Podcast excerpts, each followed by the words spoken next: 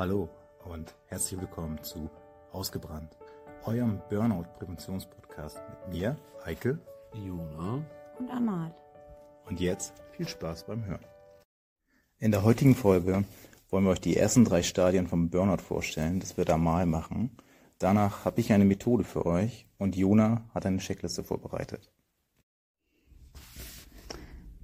Ich fange an mit der ersten drei Stadien und wie ist das Kennzeichen und wie beginnt eigentlich? Es beginnt immer unbemerkt durch ein hohes Engagement und eine besondere Ehrheit.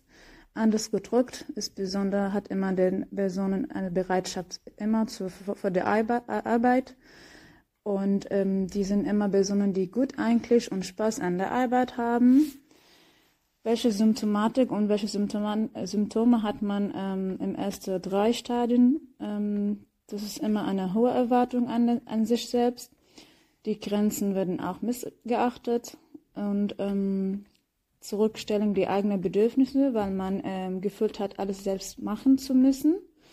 Delegieren wird auch immer abgelehnt und ähm, Privates auch tritt äh, mehr und mehr in den Hintergrund. Und manchmal auch wird äh, mehr äh, Substan Substanz gebraucht. Immer morgen zum Beispiel Kaffee zu wach werden oder abends Alkohol zum Entspannen. Und was kann man dagegen machen oder tun? Wichtig ist im Burnout-Prozess vor allem, dass Sie möglichst froh gegen steuern. Wie heißt so schön, Gefahr erkannt, Gefahr gebannt. Oh ja, das ist ja krass. Da erkenne ich mich ja doch schon ein bisschen wieder, denn ich sitze ja gerade beim Kaffee und den brauche ich auch jeden Morgen. Und geht es euch auch so? Naja, ich habe jetzt mal eine Frage an euch. Habt ihr eine Idee, wie ihr mit wenig Aufwand quasi schon direkt Burnout-Prävention betreiben könnt? Also mir fällt da direkt nichts ein. Ich glaube, ich mache irgendwas unterbewusst ähm, um da ein bisschen gegenzuwirken. Wir haben jetzt in der Schule schon ein bisschen was mitbekommen. Ich versuche äh, Spaziergänge zu machen und dabei mal einfach alles wegzulassen.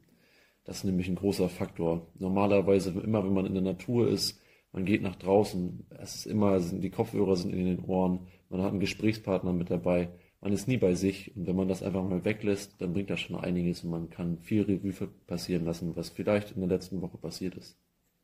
Das ist schon mal eine sehr gute Idee und eine schöne Sache, die du da ansprichst, spazieren gehen.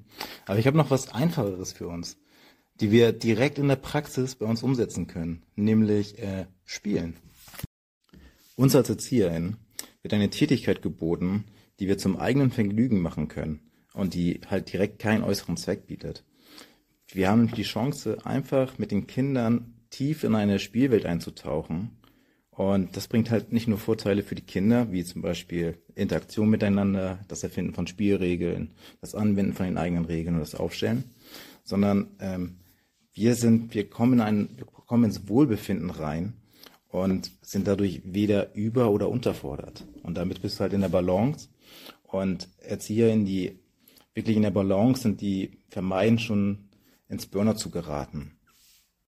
Denn das Schöne am Spielen ist, man macht halt nur Dinge, die einem selbst Spaß machen. Das heißt, wir beschäftigen uns einfach nur mit Tätigkeiten, die uns Vergnügen bereiten und Tätigkeiten, die halt keinen Spaß machen. Das sind meistens Sachen, die ja irgendwann einem doch krank machen können. Und man ist auch am energiereichsten, wenn man wirklich nur Sachen macht, die einem Spaß machen und wo man selbst sein kann. Und geht's euch dann auch so?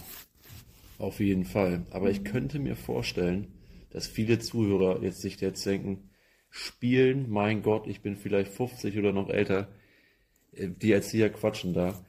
Ähm, wir haben da vielleicht noch einen ganz guten Zugang zu, weil wir täglich auf Arbeit ähm, das Spiel erleben. Deswegen haben wir für euch heute mal eine Checkliste vorbereitet zum Spielen, wie wir da wieder reinkommen. Und ich habe jetzt einfach mal ein paar Fragen mitgebracht. Schnappen Sie sich einen Stift, schreiben Sie gleich gerne mit auf.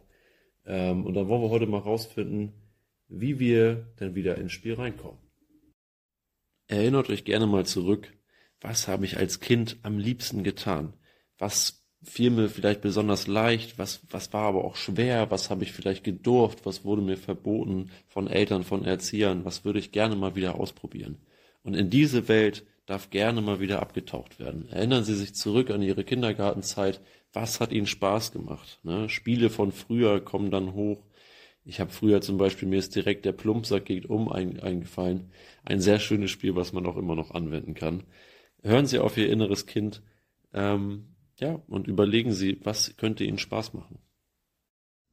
Außerdem möchte ich euch noch eine Liste mitgeben, anhand ihr nochmal checken könnt, okay, ist es jetzt das richtige Spiel, was ich mir ausgesucht habe. Da gibt es nämlich auch noch einige Kriterien. Für den einen ist das ein körperlich aktives Spiel.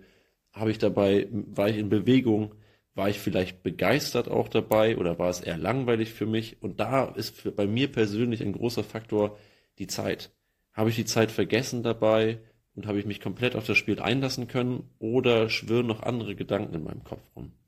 Das können Sie gerne oder kannst du gerne nochmal, ähm, nachdem du dir ein Spiel ausgesucht hast, vielleicht aus deiner Kindheit, aus deiner Kindergartenzeit, nochmal für dich überlegen und dann ist es vielleicht das Richtige.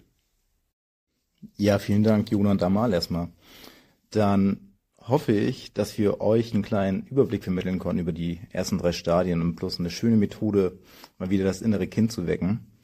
Und dass ihr davon irgendwas gebrauchen könnt und selbst anwenden könnt. In der nächsten Folge wollen wir uns mit den äh, Stadien vier bis sechs beschäftigen und den dazu passenden Methoden, wie man sich noch helfen kann. Ich sag bis zum nächsten Mal. Euer Dank fürs Zuschauen. Vielen Dank und bis nächstes Mal. Tschüss. Tschüss.